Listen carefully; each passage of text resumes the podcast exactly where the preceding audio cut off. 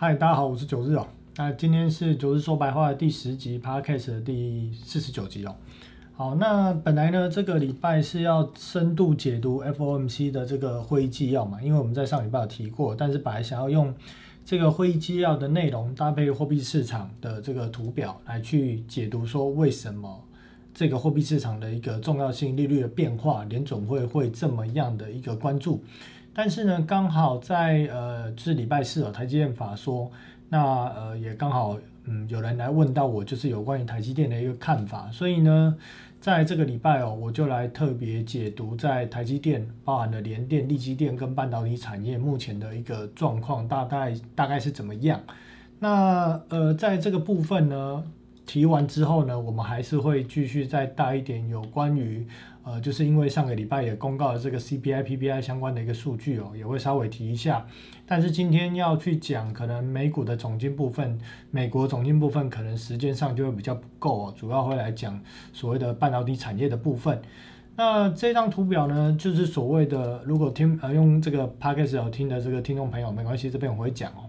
这张图表是在描述，就是说有 top down 跟所谓的 bottom up 不同的一个分析方式。那当然，九日在过去一年多以来哦，主要都是以这个 top up top down，就是所谓从总体经济分析到个股的一个角度来去看。这概念是什么呢？呃，也就是说，我一直在讲说，今年呢，从去年开始哦，呃，全球呢将会因为通货膨胀而开始需要货币紧缩，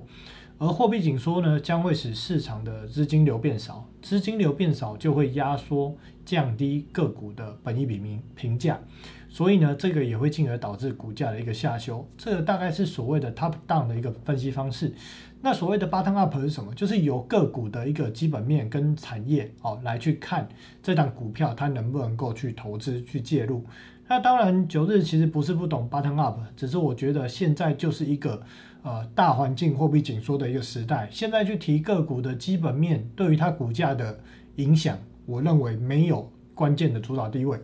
而全球的货币总量、央行的政策制度、利率的变化，才是主导了现在全球市场，乃至于包含了台湾市场股票的一个变动的一个关键。特别像是台积电，大家可以看到为什么台积电的一个股价近期都涨不动，这个原因其实九日在之前就已经讲过了，主要就是因为如果当美元开始快速的升息，或美元对台币快速的升值，外资势必会大量的砍出台积电，将钱汇回给美国。那今天呢，为什么要特别去提基本面呢？其实几个层面啊，一个层面就是说，呃，其实我都没有讲这个基本面的东西哦，就是 bottom up 分析比较少。那大家可能会认为说，九日是不是不懂这一块？那其实我不是不懂，只是我不太想去讲，因为现在不是时候。那另外一个部分呢，今天也会讲，是主要最近看到的这个连接连电脑跟很虎烂的这个利差电脑。最近股价下修很多，那刚好市场有一些呃投资朋友或朋友也有问到台积电部分，那我刚好也台积电公告了这个第一季度的一个财报，那我们这一集呢就特别来分析这个部分。那首先在讲台积电呢，我们要有一个概念性哦，就是说半导体产业里面并不是所谓的只有晶圆代工。它包含了什么？我用这张图表来讲哦。那当然，这张图表也跟所谓的之前在前几集我们有提到货币市场架构图，这张图呢也是很简单，但是很重要。那如果是听 podcast 的听众朋友，记得哦，也来 YT 哦去载一下这张图，放在你的手机里面，你就会懂整个什么叫做半导体电子产业上下游的产业架构。那首先在谈这个半导体产业呢，我们先来解释说为什么半导体产业这么重要。半导体产业呢，目前呢跟全球 GDP 的关系哦，根据研究机构呢，目前半导体产业跟全球 GDP 的相关系数达到零点九三，也就是说，半导体的景气的盛衰跟全球景气的盛衰，它是很高度相关的。那到底是鸡生的蛋还是蛋生的鸡啊？这个不管，但是反正呢，这两者是具有高度的联动力。所以，当我们看到半导体的产业，可能前景不好的时候，我们就可以预测到未来的基本上总体经济的实体经济里面，它可能会有下滑的一个状况。所以半导体产业之所以重要，是因为它跟景气高度的相关性。那如果要谈论鸡生蛋，蛋生鸡的道理，其实半导体就像是鸡，而呢全球的景气就像是蛋。好，那再来呢，我们就来用这张图表来提所谓的电子产业上，呃，电子产业上下游的一个关系哦。那今天的简报呢，总共做了快四十页，我也不知道讲不讲得完。那基本上深入简出啦，就是如果没有把它讲完的部分，大概就会直接带过，因为我是觉得这样的一个简报内容，如果要真的讲完，至少要两个小时以上。但是呢，没有这么多时间可以讲，所以我们就讲重点。好，那这张图表显示是什么？其实大家最关心的都是在红色这一块，中间这一块叫做晶圆代工。那晶圆代工包含哪些厂商呢？像我们想得到的，好，最大的台积电。另外呢，还有像是所谓的这个三星，这是全球主要前两大的晶圆代工厂。那当然，除了晶圆代工之外，有些厂商他自己本身除了做 IC 设计之外，他本身也有做晶圆的代工，就是他画完线路图之后，他自己也有办法去买细晶圆啊，把它做成，把这个图画到这个晶圆上面，做成所谓的一个晶片。那这包含像是谁呢？像是 Intel 哦，像是美光啊，这个所谓的机体里面的美光哦，还有刚提到三星啊，包含的这个凯力士哦等等这些，他们都是所谓的叫做 IDM 厂，就是他们既可以自己做所谓的啊 IC 的设计。又可以做所谓的一个晶圆制造。那如果单纯谈 IC 设计，有哪些厂家是 IC 设计的代表？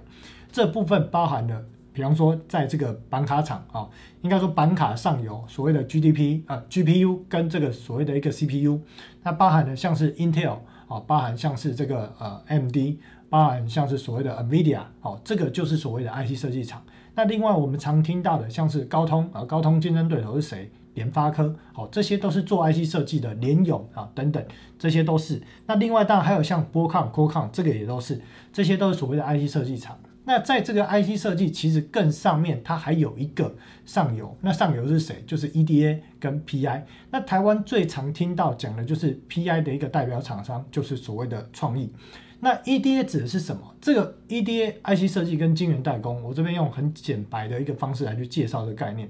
EDA 你就把它想象成，我们今天要去做一份简报，那我们要有 PowerPoint 的这个程式，这个软体嘛，不然没有这软体要怎么写？当然也是可以做啊，你可以用小画家做成简报，这也是可以，但是很难做，效率很差哦，或者是你的这个呃工作的这个所谓的呃速度会很慢。那 EDA 呢，它的概念就像是呃，今天 IC 设计厂商他要设计一个呃晶片的线路图，他就会去买这个。EDA 这个软体啊，就很像是写做 PowerPoint 的这个 PowerPoint 的一个软体。那买这个软体之后呢，他就可以去画他想要的线路图。那 PI 就是像是什么？就是这软体它可能有些模板架构，那有些厂商他就专门做模板架构，这就是所谓的 PI。那因为有些 IC 设计业者，他可能要设计呃一个晶片，晶片里面它有很多不同的功能，很多子功能。但他可能不是什么都懂，他有些就可能会去套模板，就去买这个所谓的一个人家做好的模板 PI 来去套。那有些公司它可能很大，比方说像是联发科哦，它可能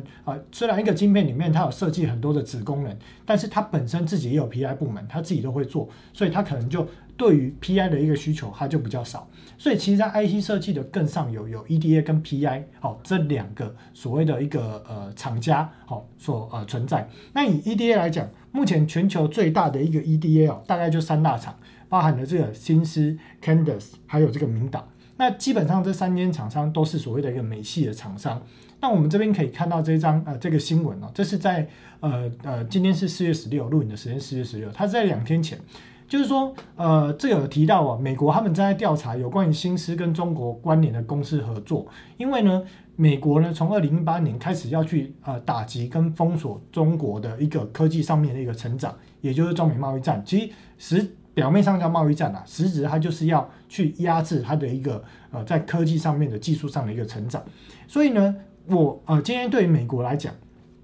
他如果去限制了他的一个晶圆代工的加工，好比说啊，大陆好可能中芯他要买设备，他要跟 SMO 买设备，我紫光机我不出给你，你要怎么去做更先进制程的啊所谓的一个晶片制造，你做不出来。那除了这块呢，我还封你什么？我封你最上游的 EDA，我封你 PI。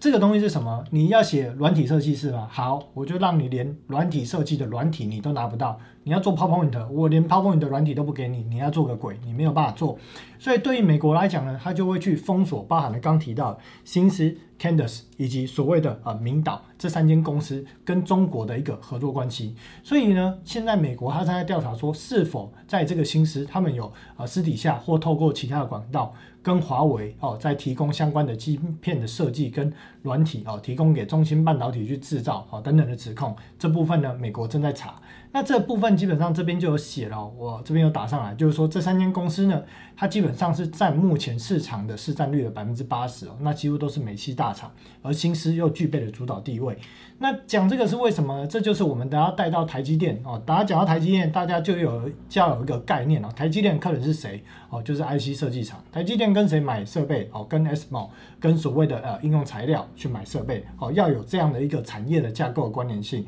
最后才会进到台积电晶面做完之后，才会进到下游的，像是所谓的啊日月光好，还是历程晶圆店啊等等的这些封装测试。那当然近期很夯的这个 PCB 产业的窄板啊，南电、星星等等。哦，这其实都是中下游厂。那模组厂包含什么？比方说，像红海啊，它也是模组厂；智深哦，它也是模组厂。好，还有所谓的一些啊，所谓的啊影像的模组厂啊等等。模组厂它有分很多啦，哦，不同的产业，不同的应用。那像呃这个记忆体的一个模组厂，微刚它也算是模组厂哦，所以它就是看它是什么样的晶片，什么样的应用，不同模组厂、系统厂这个很多。那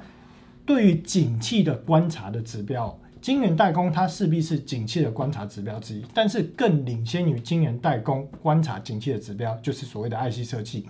呃，这边我举个例子哦，为什么 IC 设计会是领先的观察指标？好比说，现在我们看到联发科，好，这边看一下有没有联发科的股价。好，联发科的股价呢，近期呢修正了很多，从最高档一千呃最高一千两百多块，跌到现在剩下八百三十二。跌幅多少呢？超过三成，好，超过三成。那为什么会有这样的一个下跌的一个模式？主要就是因为联发科它主要是出手机的晶片，手机里面它有分高阶、中低阶，而联发科主要是出大陆的白牌手机居多。而在大陆的白牌手机今年的销售状况不好的一个状况之下。联发科当然领先，股价会去做修正，所以呢，你看到台积电还没有修正的时候，可是你看到联发科它已经率先修正，表示什么？表示呢，其实 IC 设计它就是所谓的景气的领先指标。大家还记得吗？二零零九年景气落底的时候，什么类股领先先喷出来？以电子产业来讲，就是 IC 设计开始领先喷出。所以，当我们现在看到半导体的晶圆代工厂营收状况都还很好的时候，我们要去思考思考什么？IC 设计的业者对于他们的一个客户端来讲，到底需求畅不畅旺？还是需求已经进入疲软的状态，所以我们要有这个电子产业的上下游供应链的关系图，我们才能够去思考什么厂商跟什么厂商它的对应位置要放在哪里，谁会比谁还要对于景气领先来去做反应哦，我们要有这个架构才能够去理解怎么去判断分析这件事情。好，那接下来呢，刚提到的这个 IC 设计业者有哪些？包含了高通、NVIDIA、博通。联发科、MD、联咏、哈、瑞昱等等，赛灵思啊，这个已经被 MD 并掉，这些都是所谓的 IC 设计。那它是没有呃，一般我们也会称为它是半导体大厂，但是这里面半导体它其实含刮了很多内容，包含刚提到的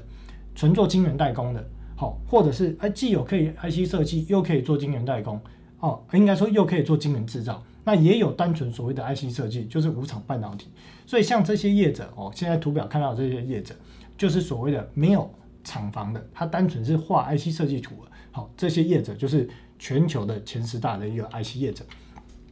那台积电的部分呢，在去年的部分呢，我就讲说，全台湾在封台积电的时候，我就讲说本益比太高。那以去年的一个 EPS 哦，市场当时候在二零二一年初，市场是预估二零二一年全年台积电 EPS 大概在二十三块钱左右。那今年当然在呃两天前哦，这个财报应该说三天前哦，第一季财报公告之后，整体市场对台积电的一个全年在二零二二年的 EPS 哦，也已经上修超过三十块钱。所以如果以这个股价算起来哦，目前本益比呢，可能连十九倍都没有，应该只有。十八点多倍这样一个数字，那为什么股价涨不动？为什么礼拜五台积电是直接低盘开出？那当然前一天台积电在美国 ADR 就已经跌了，所以台积电当然会跌，基本上是理所当然。但是为什么？为什么是下跌？这部分我们就要开始解释了。好，那我们首先来看台积电第一季的财报。台积电第一季的财报呢，这边是用美元哦来来看哦，呃，美元的一个部分哦，第一季的营收是十七点五七。呃，一百七十五点七亿这样的一个数字，那相较于当时的一个业绩展望来讲哦，是超过了它的预测的高标的上缘哦。以当时预测最高值可能在一百七十二亿，结果实际是达到了一百七十五亿哦，更高、更高的这样的一个水准。那当然毛利率呢，当时的预测的高标在五十五趴，结果开出来是五十五点六，也更好。所以整个第一季的一个 EPS 的表现哦，当然是不论是营收，不论是毛利，不论是 EPS 的表现，都是优于市场预期。那这部分主要是什么呢？呃，这部分台积电就有提到，主要是因为 HPC 的一个需求，它非常的一个畅旺。另外还有因为汇率，汇率怎么台币对美元贬值嘛，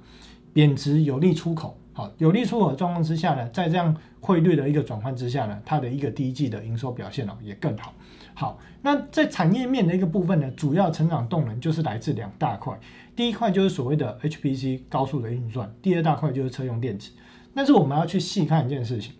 台积电的一个高速运算占它营收比重百分之四十一。车用电子只有百分之五，所以我们知道台积电主要的成长动能会是来自于高效运算。那另外物联网也有五趴，消费性跟其他的也有百分之八、百分之九。那我们对比在二零二一年第四季，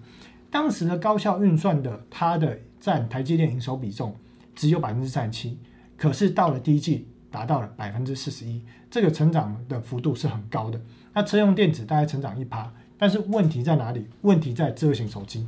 智慧型手机呢，在二一年的第四季的时候哦，它的一个呃或营收表现哦，就是对于前一季的变化，QOQ 是成长百分之七，结果到今年的第一季只有成长百分之一。当然，除了第一季是传统传统淡季之外，还有因为什么原因会导致这样的一个手机成长率不好？就是刚提到的，除了大陆的疫情。啊，以及大陆本身今年的手机销售量状况不好之外，也包含了是不是最近 iPhone 的 SE 哦下修整体的出货量，从原本市场预估的三千两百万台，现在反过来剩两千三百万台，也包含了因为通货膨胀，所以导致全球的消费力道趋缓，这个东西都是直接反映在智慧型手机的销售状况。所以呢，在台积电的一个营运展望部分，市场就会关注什么？关注它对于所谓的应用终端应用的一个看法，所以接下来就要来看一下台积电在法说会里面讲的内容。里面的内容就几个重点。第一点，在今年的第二季营运展望，受惠于高速运算跟车用电子需求成长，抵消智慧型手机季节性因素的一个下滑。那公司预估呢，在今年的第二季呢，营收呢还是可以达到一个成长水准，毛利率又可以再度提升，主要是汇率的差异。那这部分我们就得到了几个关键字哦。第一个是高速运算跟车用电子继续成长，智慧型手机因季节性的因素而下滑。那到底是不是季节性因素的下滑？我们大家就再来看。那另外呢，台积电对于全年的一个营运展望方面，在二零二二年，他认为全年的一个产业的呃成长动能啊，在晶圆代工大概 Y Y 是二十趴，但是公司可以做到二十五到二十九趴。这部分呢是啊比起整个同业市场来讲表现更好。那主要是因为高速运算跟车用成长的动能强劲，但是目前台积电提到什么？目前终端手机 PC 需求疲弱，通膨影响消费力，但是在高速运算跟电源管理 IC 成长依然强劲。所以在这句话，我们得到了台积电证实了什么事情？证实全球在终端的需求上面，手机 PC 需求是疲弱的，通膨影响了消费力道。而目前只剩下高速运算跟电源管理 IC 等产品需求强劲，所以我们看到了这件事情，我们就要意识到，那如果这些晶圆代工，某些晶圆代工厂，好，比方说像是联电、像力基电，它如果产品不是专门用于所谓的先进制程，而是成熟型制程，那对于它的营收表现会不会有直接性的影响？它会不会领先于台积电？先对于终端市场的不佳，而股价领先开始修正做反应，这部分我们就要得到联想。但是等到这时间点才去联想到，已经太慢了。为什么？因为股价早就已经下修下来。那这个部分呢，其实对于 IC 设计他们的一个订单的一个状况，近期开始看到新闻，市场传出今年的这个 IC 设计在今年下半年订单开始看到松动现象，但问题是。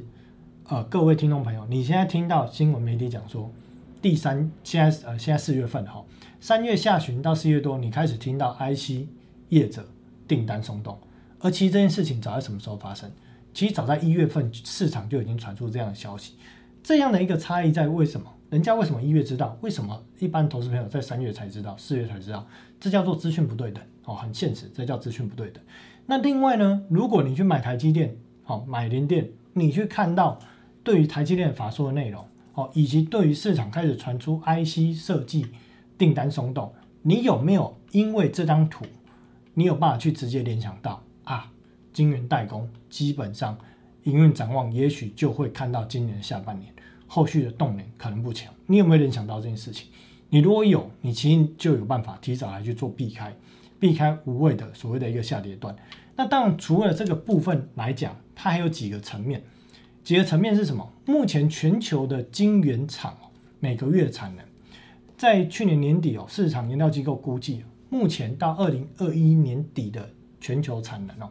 大概每个月可以生产一千两百一十七万片的。八寸晶圆，好，这部分比二零二零年年增率是达到了百分之十。那这个数字我们就记得每个月全球的晶圆总产能八寸的，用八寸来计算，这是呃，这是所谓的一个呃，基本上市场都是用这个八寸来去估算总晶圆的一个产能哦。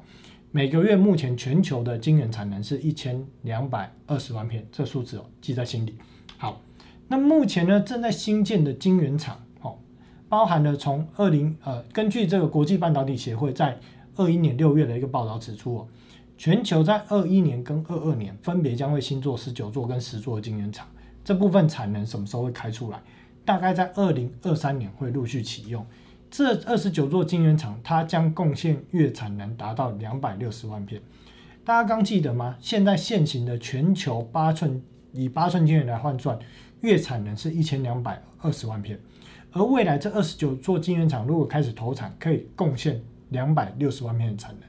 表示每一年再增加百分之十。那问题是，当全球消费力道因为通货膨胀而开始下滑的时候，而各个厂家纷纷继续开出新的晶圆产能，那到二零二三年会不会出现供不应求的状态？哎，供过于求的一个状态，所以呢，这个部分也符合了联电。其实，在前几季，忘记是上季还是上上季的法说会，就提到了二零二三年的这个供需结构改变，可能会从所谓的供不应求变成供过于求。所以，其实市场上多少都有在透露这样的一个讯息，只是一般的投资朋友没有办法意会到为什么，因为你们一般不太会去接触所谓的产业链的架构，也不会有人像九日画这种。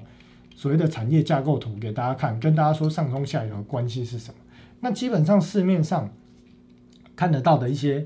网红啦、分析师啊，大概都是拿局部来讲。今天 PCB 哦，IC 载板热哦，就讲新兴讲蓝电；今天封装测试热哦，就讲日月刚讲什么的哦。今天代工热哦，那就讲这个台积电哦，讲联电哦，刚挂牌立积电就拿来讲哦，哪里热讲什么哦？对于供应链的一个关系，对于这些代工厂上游的客户有谁？上游厂客户的状况怎么样？其实说实在，他们也没有时间去研究，也懒得研究了。反正吸引得到目光就好了。只要研究这些东西，旷日费时，听的人又少。但是对我来讲，我觉得这个东西就是重点。那我不太喜欢做的是所谓的愚民政策。所谓愚民政策是什么？就好比说，当时贾博士哦要推出这个 iPhone 时候，诶，那个时候有在做的，好像就是。最大厂是 HTC，当时 HTC One 那只手机哦，就有点笨重，然后很多的 App 的功能呢也不太能用，市场上在写 App 的这些软体的的这个呃设计的公司哦也很少，所以当时智慧型手机不流行。那对于当时的贾博士，他就认为说，呃，市场虽然现在没有这个需求，可是要由 iPhone 来创造，要由苹果来去创造这个需求。那他后来成功。那我想要讲的是，其实对于台湾的投资人来讲，不论是券商，不论是投信，不论是投顾，大家都在执行所谓的愚民政策。为什么？因为对于台湾投资人，不能说全部，但是很多很多就是很懒，懒得研究，不想学。所以呢，你告诉我什么，我就听什么，我就相信什么。所以对于投信、投顾，对于这几年兴起的所谓的自媒体，很多的网红啊，不懂的东西也来讲股票，而每个人讲自己好像多厉害，大家其实都只懂皮毛，甚至呢，连皮毛。都可能搞错。那在这样的一个状况之下，股票市场如果是大多头行情，好比说像是二零二零年、二零二一年的时候，基本上这概念就很像什么？猴子打麻将都会自摸啊！你只要帮他排摆好，跟他说你就是哦，上家摸牌你就摸牌哦，猴子这样子摸麻将也会自摸，但是你要他不放枪，他就不会哦。所以当行情改变的时候，从二零二二年开始正式进入到了盘跌段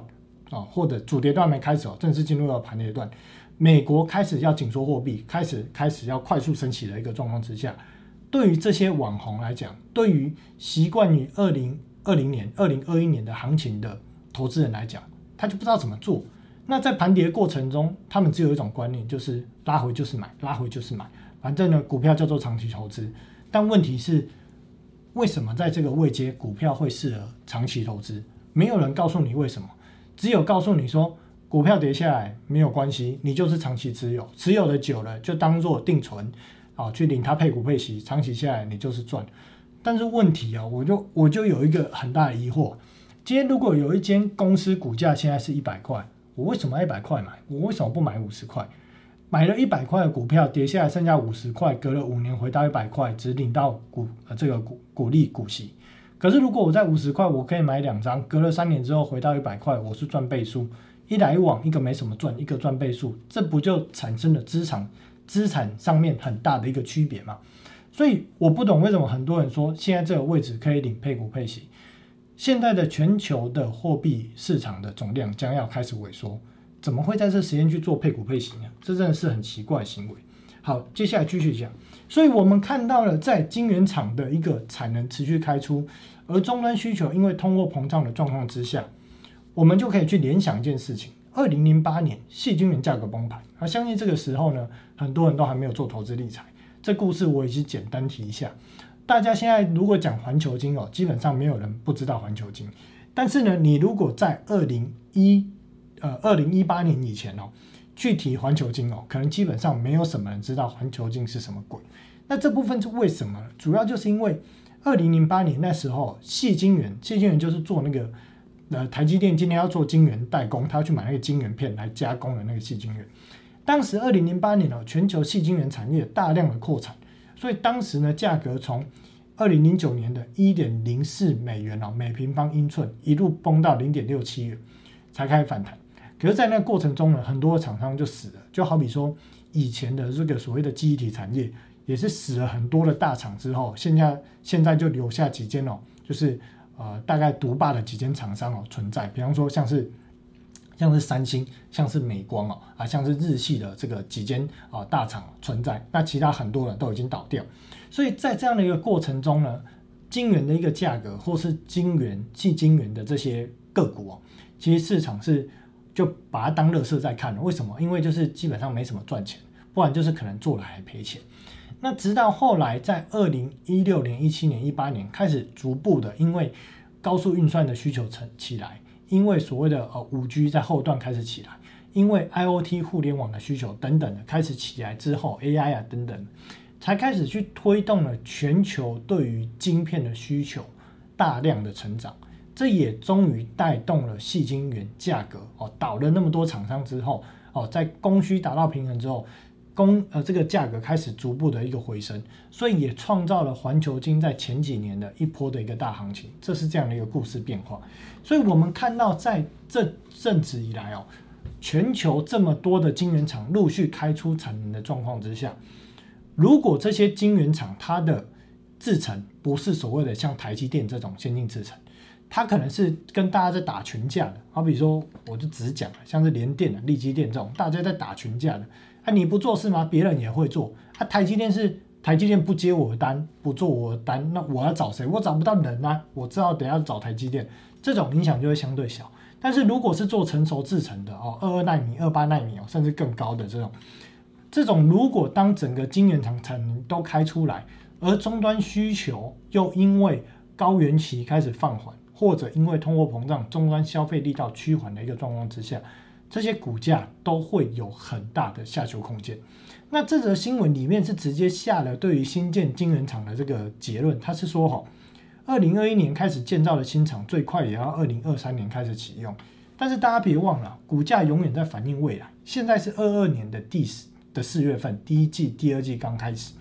这句话我就把它改变一下，我会把它称作多数的二零二一年开始建造的新厂。将陆续在二零二三年开始启用。所以我们会知道一件事情，基本上目前供不应求的一个状况，可能在二零二三年，因为供给增加，加上刚讲的需求，因为通膨因素下来，所以这个部分呢，它可能会达到供需平衡，甚至供过于求的状况。而现在在二零二二年的四月份，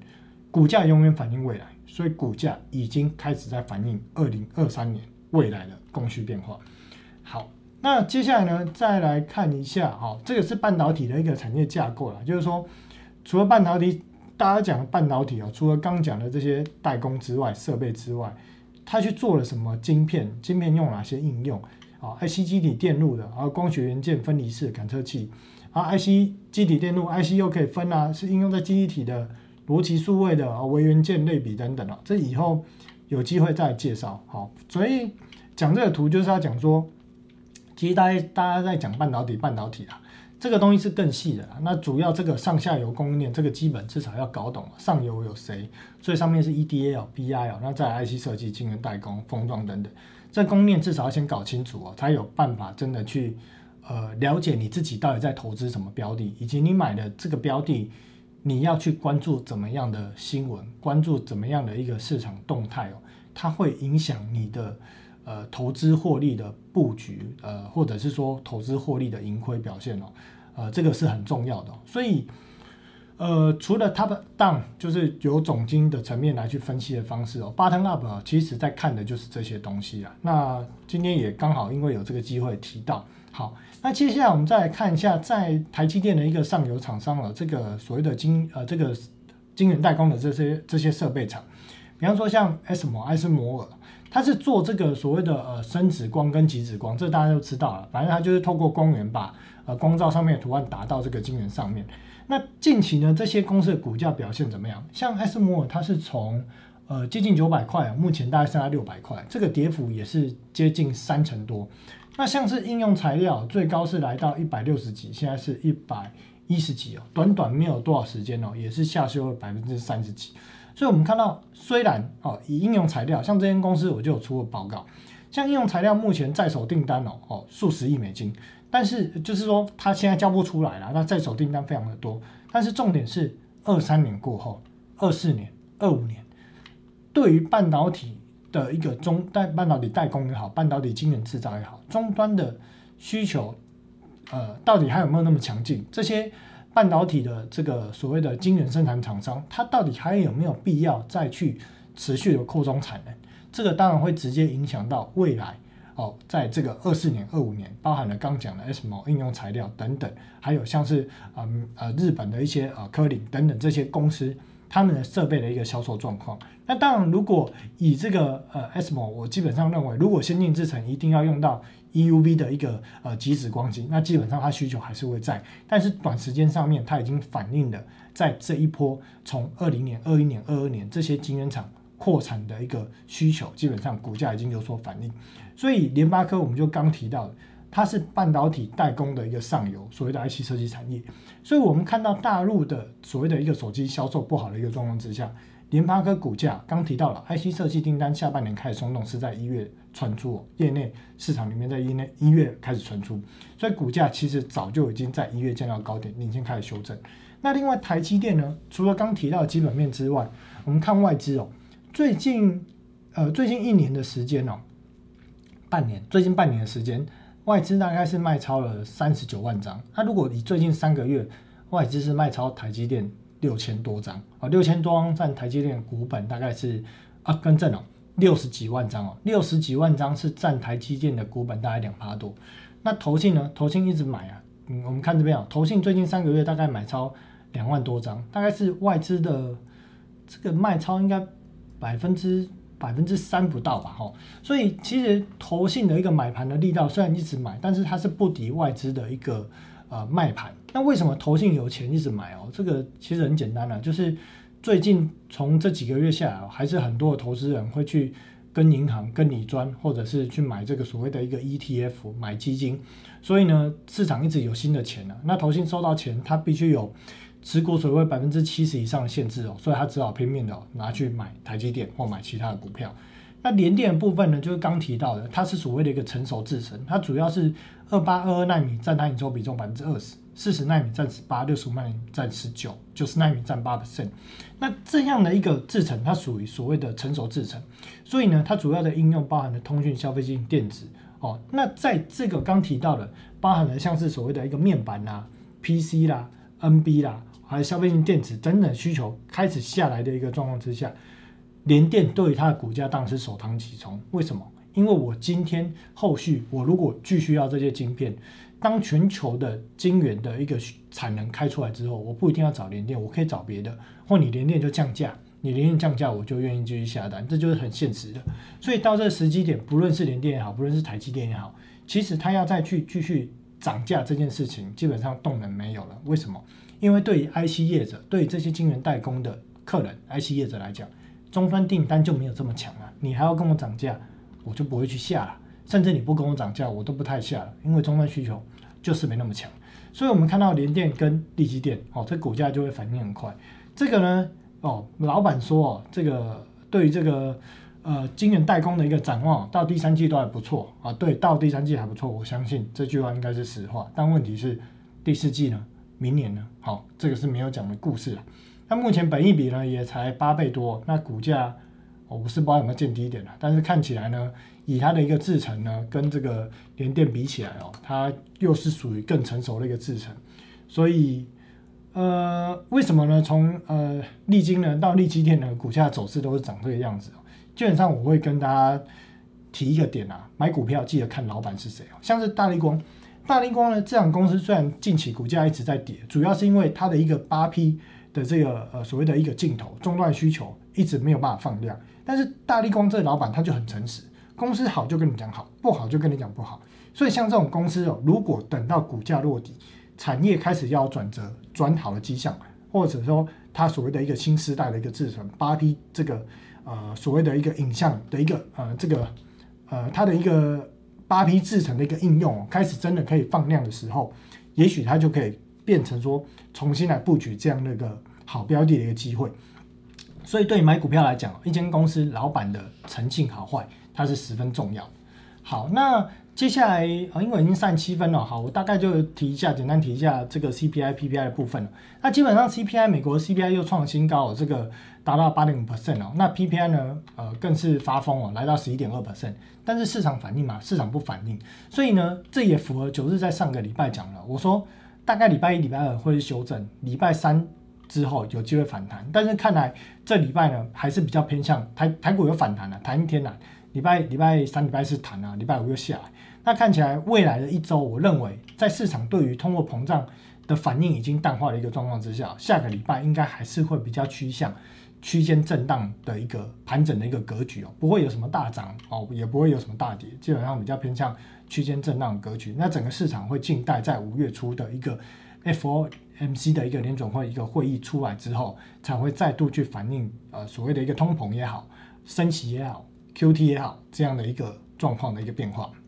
好，那利率的部分呢，抵押房贷利率连五周上扬哦，一月初的时候呢，一月一号在三点一趴，现在已经在五趴，所以对于一般的消费者来讲哦，今年信贷利率也涨了，房贷利率也涨了，物价也在上涨，你是叫他拿哪来更多的钱去买股票？这个基本上在后续有一定都会在股票市场有所反应。那企业的啊这边没没放哦，A A A 级的所谓的一个呃公司债的一个利率哦，也是持续上扬的一个状况之下。那另外呢，在市场啊，在上礼拜有比较重要的，像是联准会理事哦，呃这个所谓的呃沃勒，以及在呃纽约联邦储备银行的行长威廉姆斯。啊，纽约联邦储备银行的重要性，我们在前几集就介绍过，应该是前两三集哦，在讲货币市场就有讲到为什么纽约联邦银行的。呃，角色那么重要，行长讲什么，这个很重要。那他们有提到，就是说，因为目前利率很低哦，加快加息的步伐，包括加息的幅度，就是一次加两码，这部分联总会如果这样做，这样的一个选择是合理的。所以不论是呃沃勒或者是所谓的一个威廉呢，他们都对于说，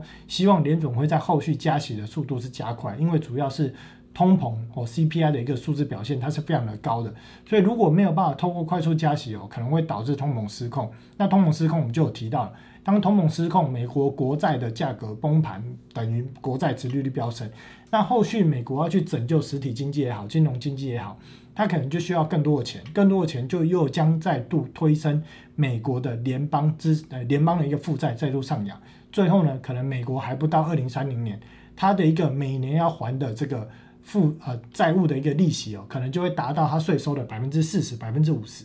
如果等到那个时候，美国的金融体系哦，大概就瓦解，所以美国联总会也好，白宫也好，一定会阻止哦，